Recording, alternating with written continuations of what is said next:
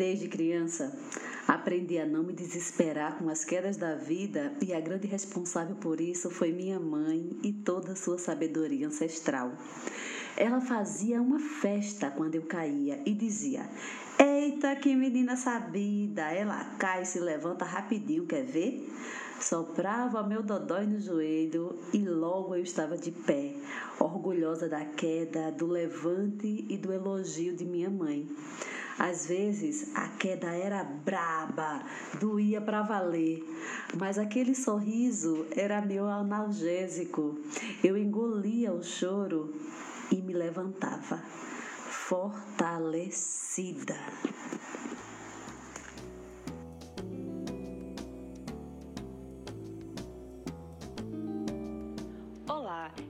Sou Renata Santana e estarei ao lado de Raíza Hanna e Fred Caju para apresentar a primeira temporada do Rasgo do Tempo, o seu podcast de literatura, teoria e edição, produzido pela editora Castanha Mecânica. É preciso avisar a vocês que todos os episódios dessa temporada foram gravados de forma inteiramente remota por causa da pandemia da Covid-19 e, por isso, você pode notar diferenças na captação de som. Olá, pessoas, como vocês estão? Espero que doidinhos para escutar o programa de hoje. E falando nisso, deixa eu contar para vocês o que vamos ter por aqui nesse terceiro episódio do Rasgo do Tempo. No prefácio, Raíza Hanna estará abordando a temática do dia: memórias, invenções e escrevivências. E para ajudá-la a desvendar tais categorias de análise da literatura, ela convidou Thaís de Albuquerque para instigar essa conversa. Logo depois, vocês vão me ouvir no Miolo. Eu mesma, Renata Santana, entrevisto a escritora Odailta Alves, falando sobre sua carreira, militância, escritas e memórias. Já no colofão, o bloco que fecha o rasgo do tempo chega Fred Caju para contar mais para gente sobre as ideias que deram origem a Escrevivências, livro de Odailta Alves, publicado aqui na Castanha Mecânica. Então fica aí que hoje esse programa está impossível de esquecer.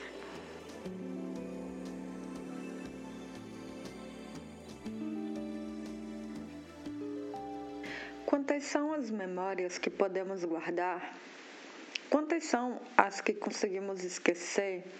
Não sei. Minha memória costuma brincar dentro da minha cabeça. Às vezes se mostra tanto, às vezes se esconde. As que guardo comigo, gosto de contar e recontar e de visitá-las corriqueiramente. Afinal, a memória tem esse poder de nos emocionar, de nos irritar, de nos deixar saudosos e também de nos ligar com o resto do mundo. É quando conectamos, dividimos ou mesmo comparamos nossas memórias com outras memórias. Nem sempre as mesmas que as nossas, por mais que estejamos dividindo o mesmo momento ou fato histórico.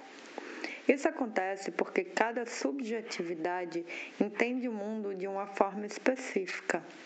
E a literatura, então, se insere como uma matéria-prima de excelência para o resto dessas memórias. E é por isso que hoje iremos nos aprofundar a respeito do tema Memórias, Invenções e Escrevivências. Eu sou Raíza Hanna e esse é o Prefácio, o bloco que abre o rasgo do tempo.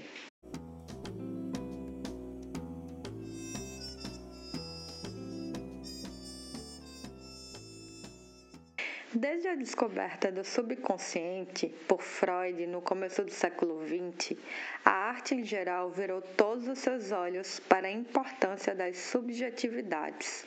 O real estava perdido. Afinal, se percebeu que cada um levava dentro de si uma imagem do mundo, já que nossas mentes registram os fatos de maneira única, dependendo da personalidade, dos traumas, das experiências vividas de cada pessoa. Na literatura, a memória foi amplamente explorada desde então. Não que já não tivesse sido registrada e publicada, mas a dimensão de sua importância deu um salto. O mesmo aconteceu com os estudos literários. A memória pode ser vista sob dois principais ângulos. O da memória pessoal ou coletiva, que é aquela que envolve um grupo de pessoas ou ainda uma comunidade e que geralmente é passada de geração em geração. Eu gosto muito de perguntar às pessoas da minha geração sobre suas memórias a respeito de celulares antigos, como o A40 da Siemens. Vocês lembram? Aquele que trocava a capa e dava para mandar SMS grátis.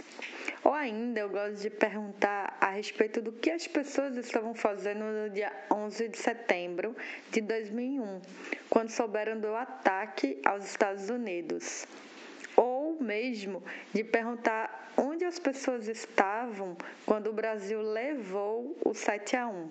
São memórias que a maioria guarda bem e que se costura com outras memórias de outras pessoas a respeito de um só fato histórico. Dentre as memórias coletivas narradas sobre as experiências pessoais, muitos escreveram a respeito da ditadura militar, por exemplo. Militantes que foram presos ou presas e torturados narraram suas histórias através das palavras escritas para não se deixar esquecer. A memória também atua com esquecimentos e invenções. Os esquecimentos se fazem necessários para lapidar nossas memórias, fazendo com que o cérebro continue funcionando com espaço suficiente para acumular novas informações. O esquecimento também atua na intenção de desafogar nossas emoções, quando, por exemplo, são apagadas memórias por serem muito doloridas. Muitas vezes também nossas memórias guardam invenções de um real que não existiram. Essas criações psicológicas às vezes são tão fortes que passam a ocupar um lugar de memória.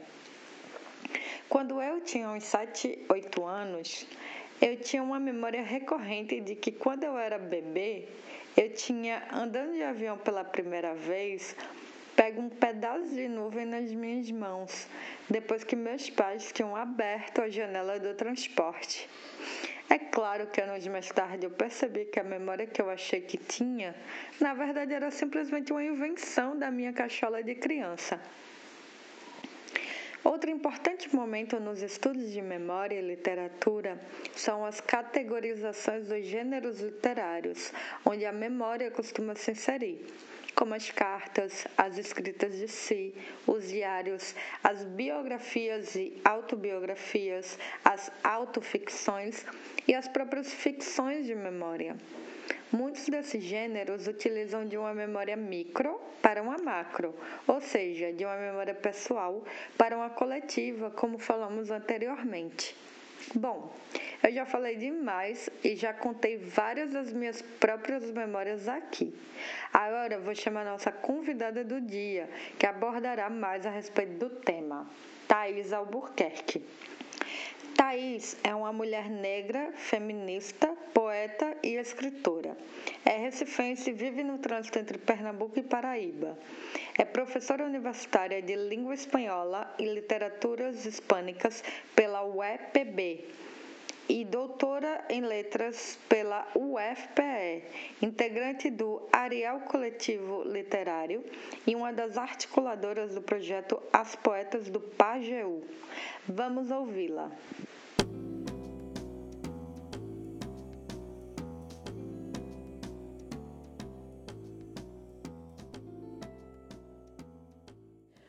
Oi, gente. Fico muito feliz de estar com vocês conversando sobre memória. E poderíamos passar horas refletindo sobre esse tema, mas eu vou tentar me concentrar em algumas características específicas para fazer breves colocações e algumas provocações. Observei que no título vocês trazem pluralização, memórias, invenções e escrevivências, o que já demonstra que podemos pensar memória a partir de muitas vertentes e traços. Memória individual, memória coletiva, memória cultural, memória traumática, pós-memória, etc, etc, etc. Penso que o mais interessante para este espaço de reflexão é nos perguntarmos como se estabelecem as conexões entre memória e literatura. Como pensar literatura a partir das experiências, das memórias e do cotidiano. Acredito que é importante entender que quando penso memória, estou falando da relação passado, presente e futuro. Cada presente cobra seu passado e essa relação tem consequência nas possibilidades para o futuro é o que a gente chama de temporalidades da memória. Né? Essa questão da memória aí se transformando também no decorrer do tempo. Eu estou falando de recordar e esquecer. Estou falando de algo dinâmico, que não é apenas uma batalha da recordação contra o esquecimento, mas batalhas de memórias, memórias diferentes que disputam uma posição hegemônica. Estou falando de construção de narrativas sobre si ou sobre uma coletividade. E cada um desses pontos tem particularidades. Também é importante destacar que o processo de recordação se desenvolve, normalmente, de forma lacunar e fragmentária. Há vazios. Algumas vezes a gente tenta preencher esses vazios e não necessariamente com referência ao acontecido em si. A gente também cria, né? quando a gente está no processo de recordação. E recordar e esquecer são atividades cotidianas fundamentais dos seres humanos. Por isso também a memória constitui uma excelente matéria-prima para o fazer literário. A partir de cada proposta literária que trabalhe com memória, pode haver uma identificação maior com uma tendência, explorar mais a memória individual ou a memória coletiva, por exemplo essa questão pode estar intrínseca à própria trama literária, quando, por exemplo, as personagens de um romance estão imbuídas em processos de recordações ou no dever de memória em termos de Paul querem recordar contra o esquecimento em uma perspectiva ética. Neste caso, penso em propostas literárias que estão comprometidas com uma visão, uma posição política de trabalho com a memória. E eu me pergunto e já pergunto para vocês se este também não é o caso de Conceição Evaristo. Eu lembro da voz poética que abre seus poemas da recordação e quero citar alguns versos. O mar vagueia onduloso sobre os meus pensamentos. A memória bravia lança o leme. Recordar é preciso. O movimento vai e vem nas águas lembranças dos meus marejados olhos, transborda minha vida, salgando-me o rosto e o gosto. Sou eternamente náufraga, mas os fundos oceanos não me amedrontam e nem me imobilizam. Uma paixão profunda é a boia que me emerge. Sei que o mistério subsiste além das águas. É um poema que eu amo e que não saiu da minha cabeça desde o primeiro momento que eu li. E eu penso nesse poema, né, se a gente analisar rapidamente, apesar da primeira pessoa do singular, essa voz poética que Evaristo traz conjuga é, esse eu no singular com uma memória ancestral, coletiva, dos africanos na diáspora atlântica. O poema estabelece uma intertextualidade com o clássico de Pessoa, né? Só que aí esse recordar é preciso. Há um deslocamento da posição do sujeito enunciativo. É a memória que navega, necessária para recordar as memórias do povo negro. Me pergunto se o preciso, neste caso, mantém-se ambíguo, já que o processo de recordação é impreciso, nebuloso, embora necessário, principalmente neste caso. Há uma construção de memória por parte de Conceição Evaristo que prioriza a voz de uma coletividade até então pouco visibilizada na sociedade brasileira, passando por um, um constante processo de empreendimento do esquecimento na história oficial e também na história literária em língua portuguesa. Né? Então, na história oficial do Brasil, na história oficial é, da, da língua portuguesa, né? da sua literatura. Neste ponto, quero marcar que, numa perspectiva individual, a recordação ocorre de forma espontânea. O lembrar, né, a lembrança mais que a recordação, ocorre aí de uma forma espontânea, orientada por mecanismos psíquicos específicos. Então, cada pessoa se lembra de uma maneira particular de determinado acontecimento. Mas quando a gente pensa na esfera coletiva e institucional, a recordação ou esquecimento é, integra uma política específica de memória que se alinha a um projeto de construção narrativa da comunidade. O que eu quero dizer é que se pode promover esquecimentos, né? do mesmo jeito que se pode promover recordações.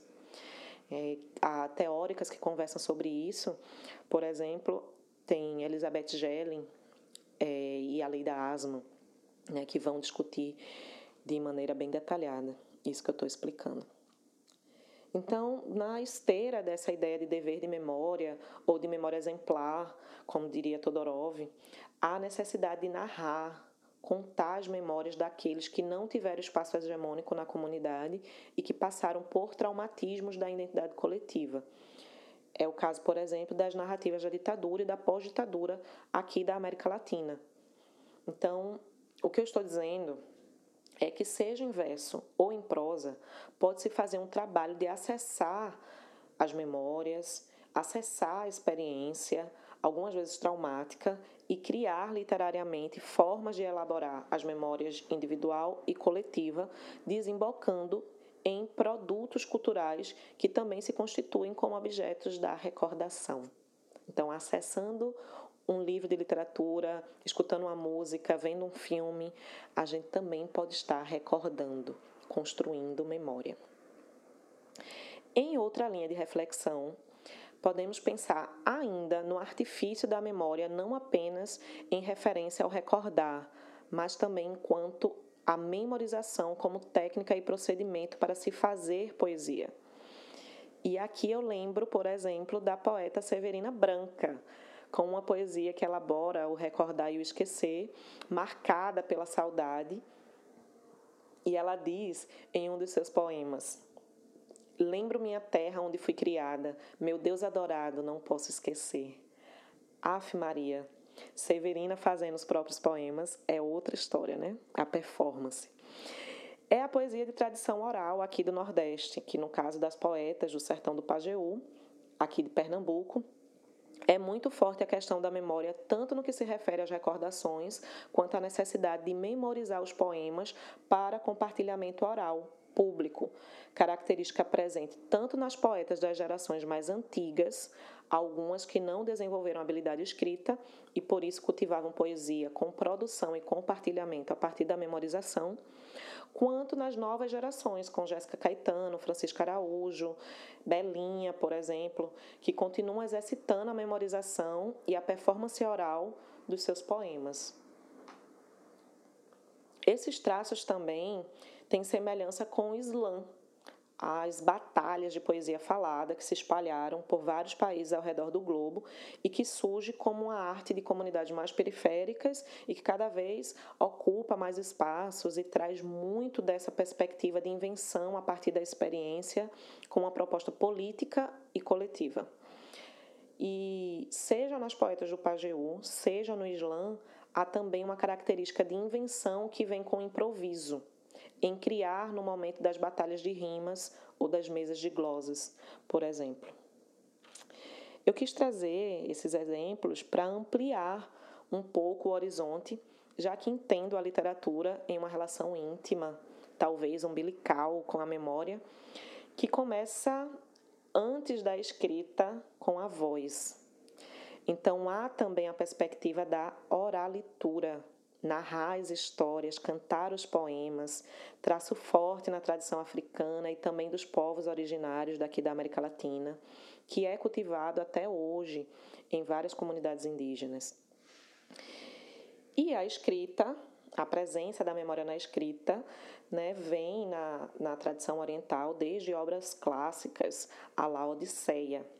Sem dúvida, também muito forte nas letras latino-americanas E aqui eu lembro, por exemplo, da performance da peruana Vitória Santa Cruz cantando Me Gritaram Negra, né? É muito conhecida, dá para ver no YouTube facilmente. Explorando essa experiência individual que ecoa o coletivo. E no Brasil, uma das obras mais aclamadas, mais canônicas da literatura brasileira é a de um defunto que conta suas memórias, Brás Cubas.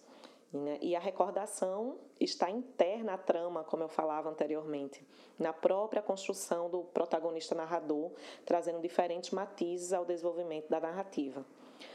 Podemos citar vários outros exemplos, como é, Carolina Maria de Jesus, com uma literatura centrada em sua experiência e sua forma perspicaz, né, atenta de olhar e narrar o mundo.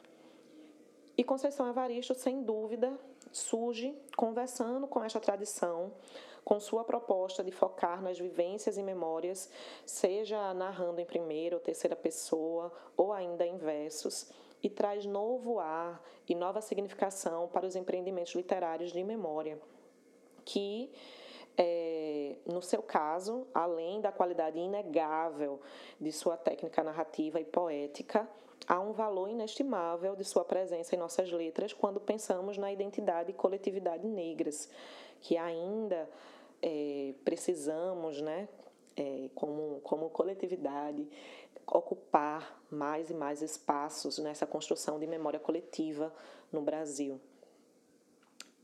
E acredito, para finalizar, que Odailta Alves constrói seu caminho literário orientada pela trilha de Conceição Evaristo, que aparece como um farol, iluminando e abrindo caminho para tantas de nós, né? Gente, é isso, né? Eu queria continuar comentando sobre muitos outros autores e autoras. Vários escritores latino-americanos passam pela minha cabeça: Mário, Mário Lebreiro, Pedro Juan Gutierrez, é, Teresa Cárdenas, um montão de gente. Mas não tem problema. Eu acho que foi uma delícia e a gente pode continuar conversando sobre memória e literatura em outros encontros. Um cheiro!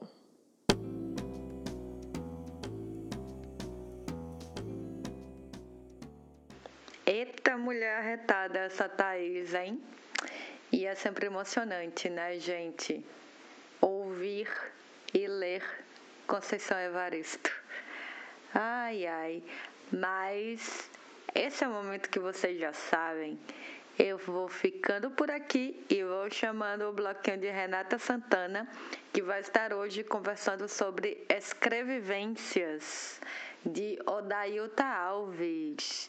Então, chama ela agora, deixo vocês em boas mãos e até o próximo episódio.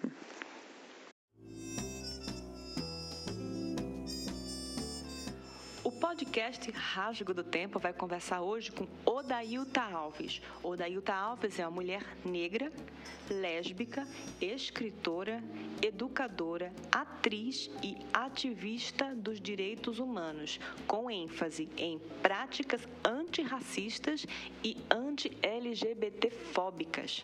Ela nasceu na favela de Santo Amaro, em Recife, e possui mestrado em Linguística pela UFPE.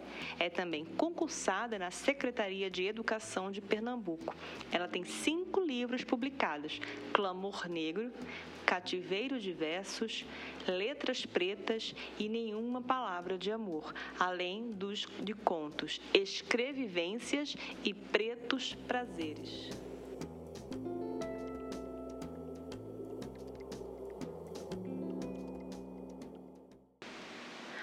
Odailta, você tem uma trajetória essencialmente entrelaçada com a escrita, porque, como a gente mencionou na sua apresentação, e você também conta nos seus poemas e nos seus livros, você muda toda a história da sua família quando você começa a ler e a escrever, né?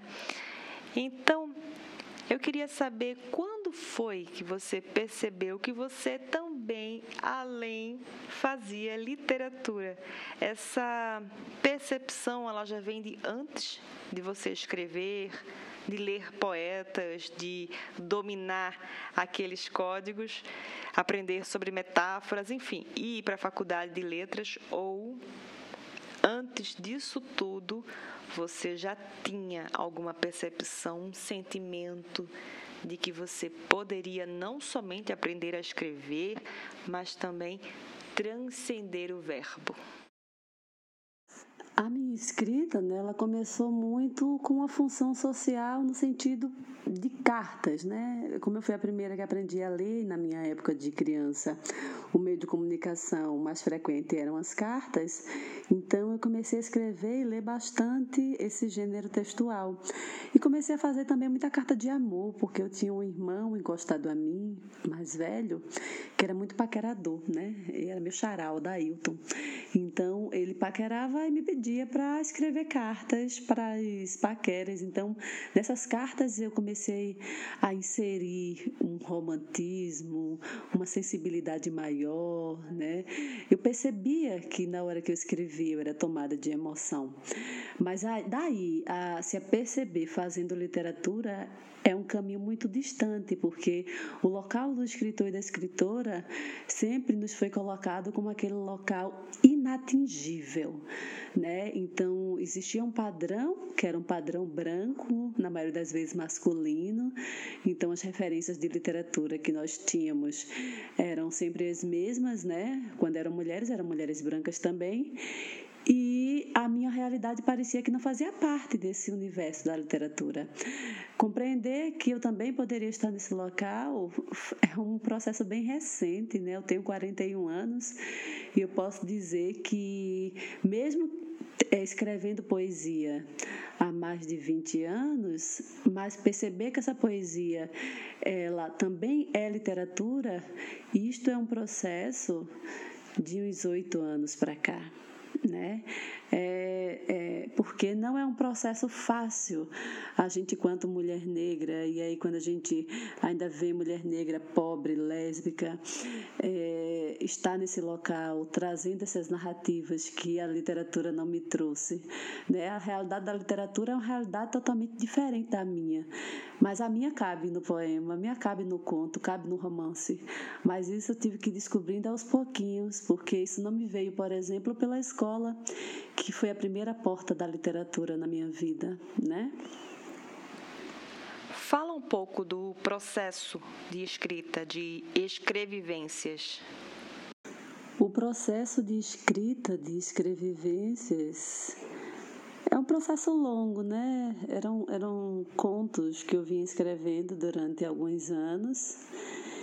E aí veio aquela vontade de trazer também as minhas narrativas quando as pessoas só me conheciam a partir da poesia, né?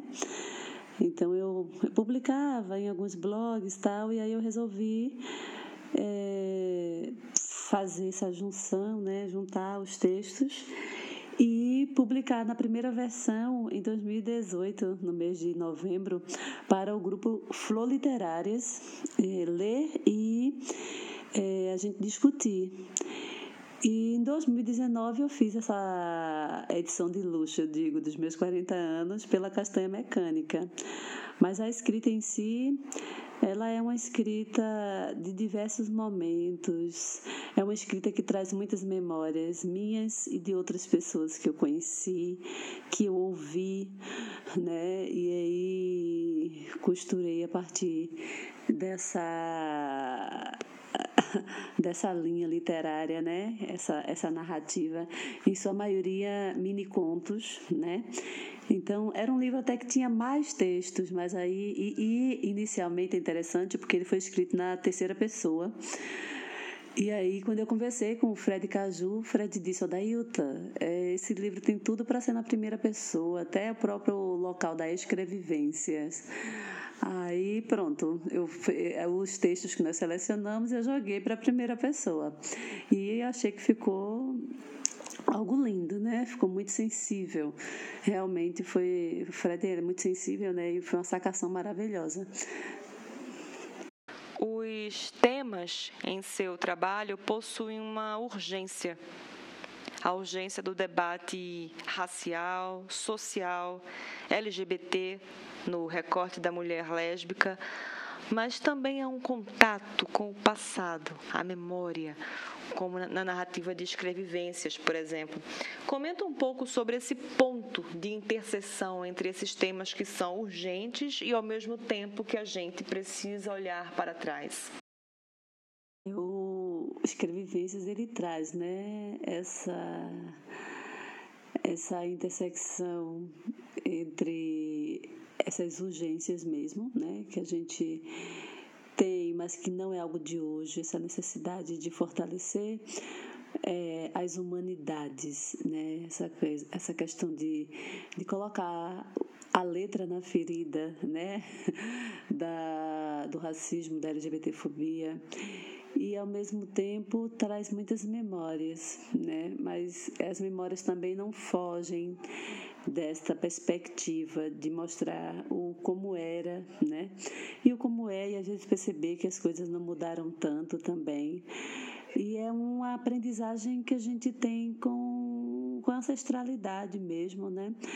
É, existe uma dinkra chamada Sankofa, né, que é um símbolo africano de escritas antigas da, da mãe África e que é aquela história, é aquela questão do volta, pega e segue, né? A gente tem que voltar para o passado, aprender com as lições dos mais velhos e seguir em frente e modificar esse futuro.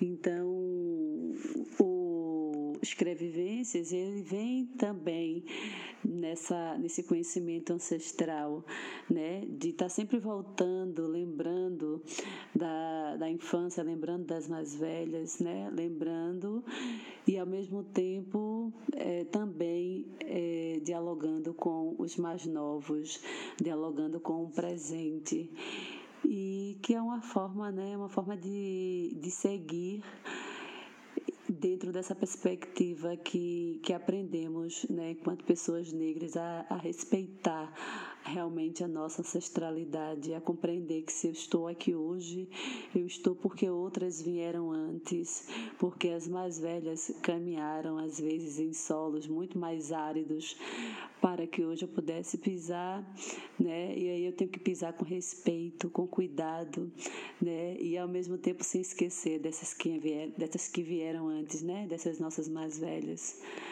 E aí eu penso que o Escrevivências ele traz um pouco disso também. E sobre os aspectos gráficos, as escolhas editoriais que Escrevivências recebeu no processo de edição, o que foi que mais te impressionou?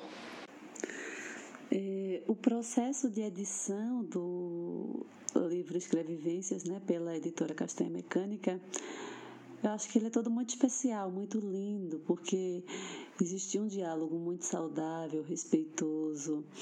É, o editor, né, Fred Caju, é uma pessoa muito sensível e, ao mesmo tempo, muito respeitoso né, com a obra, né, com a autora. E, e, assim, uma coisa que me impressionou muito também foi todo o cuidado que ele teve para pesquisar né, os símbolos adíncras que tivessem a, a, a questão da, dos direitos autorais liberados para não comprometer nada com relação ao livro e ao mesmo tempo trabalhou de uma maneira belíssima esses símbolos no livro. A estética do livro é muito bonita né? E aí quando a gente eh, fez a segunda edição mudando né deixando o livro menor em tamanho para também baratear um pouco o livro esse é um livro também mais fácil de produção. O livro manteve-se lindo, né? A primeira versão era, era, com a costura diferenciada, mas essa segunda é um livro de bolso, mas que leva uma riqueza imensa para esse bolso, né? Porque eu adoro a, a, essa parte gráfica, né? Essa parte de, desse trabalho de edição, na verdade, né? Essa edição do da castanha mecânica com relação ao livro Escrevivências. Então, assim, acho que tudo, o papel, a gente senta, conversa, a cor da capa, as imagens a serem colocadas, como o texto vai aparecer, qual a letra que a gente vai colocar, qual a letra que vai colocar no título. Então, tudo isso é um trabalho que se faz em conjunto, é um trabalho que se faz procurando. É, chegar no, no, ponto né, entre a harmonia do que se pensa a, a editora e que também é, supre a, o desejo e o sonho né, do, da própria escritora que envia o seu livro publicado. E sobre a recepção do livro, a gente sempre quer saber aqui no Rasgo do Tempo quais as trocas que você teve com o seu público leitor depois do lançamento de Escrevivências?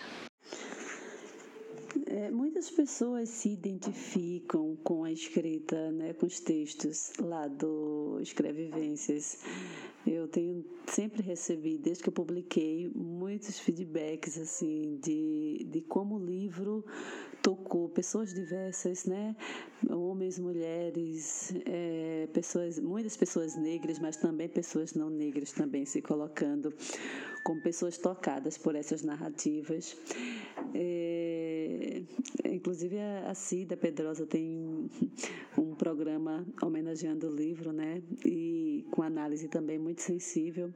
E várias, várias pessoas pretas também me buscam dizendo o quanto foi importante ler o Escrevivências. E eu fico muito feliz porque é um livro também que está à disposição virtualmente, né? Ele tem e-book é, por meio da editora, então a pessoa entra lá no site né, da Castanha Mecânica e ou então coloca Escrevivências Rodailta no Google e já vai aparecer o livro à disposição para leitura. Isto também é algo que me agrada muito, porque nem todo mundo, né, infelizmente, tem é, condições de estar comprando o livro e tal, e aí poder ter acesso a esse livro também de maneira virtual é algo muito gratificante, é algo muito grandioso também.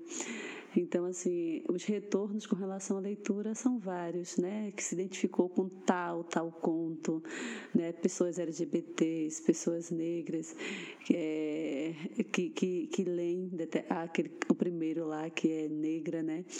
E que se reconhece como passou por aquilo nas escolas, né? Algumas pessoas gostam muito de Estrelas do Dia, que é aquela menina que desde pequena não baixava a cabeça para o machismo, né, diante da, das brincadeiras do que é de menino, de menina, é, as fitas, né, que é trazendo a questão da LGBTfobia no ambiente escolar. Então são várias, várias e que eu já tive retorno e que é muito lindo. Né, eu gosto muito.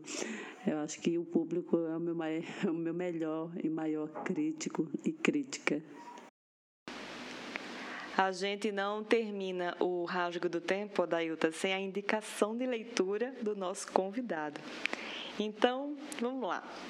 Odailta, o que que a gente precisa ler? O que que a gente está perdendo tempo nessa vida se a gente não estiver lendo? Diz aí pra gente. Um livro que eu indico é o livro Travessias, da escritora Inaldete Pinheiro. Então, Inaldete Pinheiro é uma mulher aí com 75 anos, né? Vai completar no mês que vem.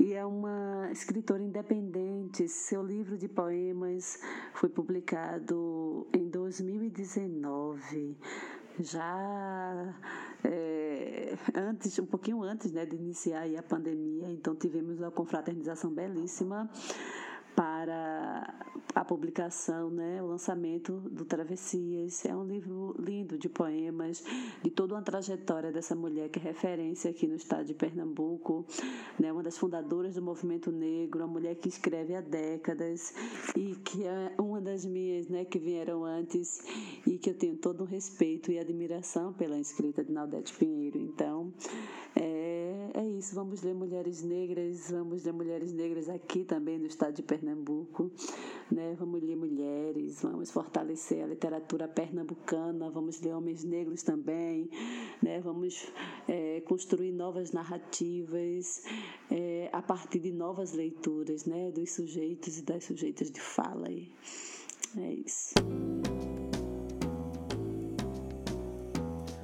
Odailta Alves, muito obrigada pela sua participação aqui no miolo do nosso Rasgo do Tempo. Agora, no programa de hoje, a gente vai ouvir o Colofão, apresentado pelo autor e editor da Castanha Mecânica, Fred Caju. E aí, Fred, conta pra gente desse Colofão.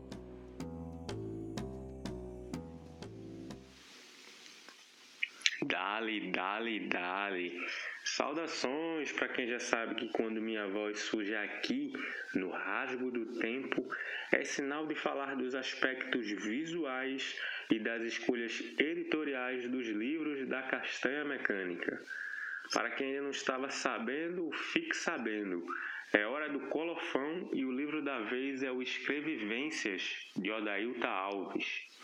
Vou logo dizendo que duas edições do livro circulam nas mãos de leitoras e leitores da editora e do público de Odailta. Na verdade, três edições do Escrevivências são encontradas no Bailey. A primeira delas é uma publicação independente da própria autora, e as duas últimas são assinadas pela Castanha Mecânica. E como as duas edições da casa surgiram em curto espaço de tempo, devo mencionar aspectos de ambas versões ao longo do colofão, beleza? Então simbora. Escrevivências foi a primeira edição que fiz de um livro édito. Sempre trabalho com originais e o livro já estava rodando com a Dailta há pelo menos um ano antes da Castanha Mecânica entrar com o trabalho editorial e gráfico. Fiquei muito empolgado em ser convidado por Odailta Alves para discutirmos a possibilidade do livro sair pela editora. E já fui tomar um café com a autora com um sim dentro da boca. O livro existia em um formato de bolso e Odailta queria dar um aspecto mais encorpado para ele e poder comemorar assim seus 40 anos de vida com a edição novinha em folha. A data era bem tranquila e eu tinha margem para trabalhar. E como eu já tinha lido o livro desde os primeiros exemplares que ela mesma tinha produzido, já meio até que sabia o que opinaria se assinasse a edição da obra. Isso, inclusive, é meio que um exercício secreto que faço com os livros que leio. O que eu poderia fazer se esse livro fosse editado por mim? Editar é, sem dúvida, uma atividade ligada ao corte. E o Escrevivências, em sua segunda edição, paradoxalmente ou não, ficou mais encorpado pela síntese. E para essa primeira edição, aos cuidados da castanha mecânica, optei por fazer um livro em formato paisagem com costura japonesa.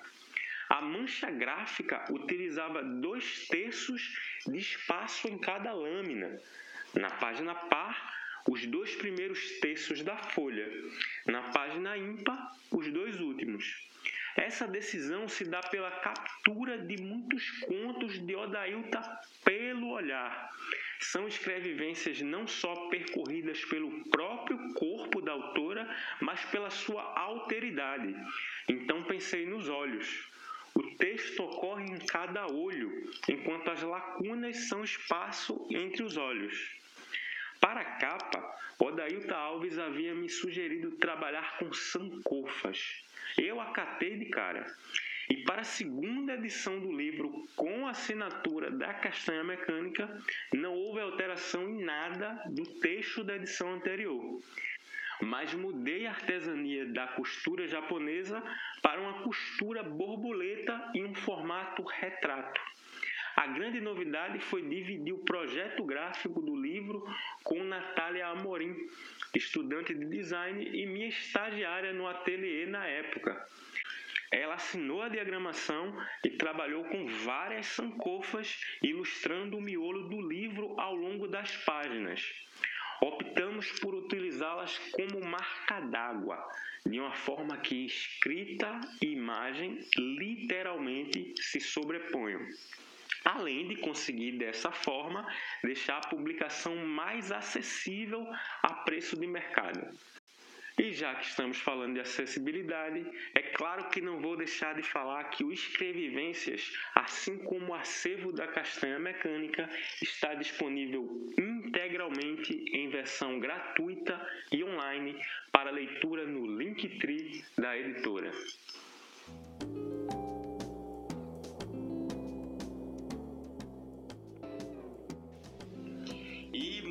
Obrigado a você que ouviu esse programa no volume máximo, fazendo que sua vizinhança inteira nos escutasse compulsoriamente. Obrigado também a você que nos ouviu no trânsito, afinal é uma redução de danos ouvir o rasgo do tempo para você que põe mais um carro na rua. A gente vai ficando por aqui.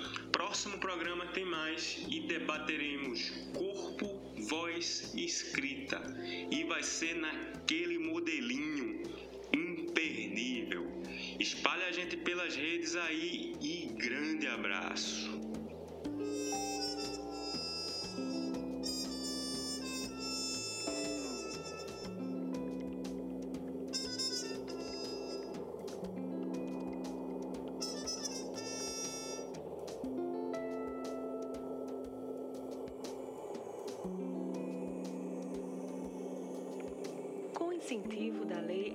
Blanc Pernambuco, Fundarp, Secretaria de Cultura, Governo de Pernambuco e, no âmbito federal, por intermédio da Secretaria Especial da Cultura, Ministério do Turismo e Governo Federal, o Rasgo do Tempo é uma realização da editora Castanha Mecânica com parceria da editora Alvoroça do estúdio 420 Graus e Alexandre Melo Produções.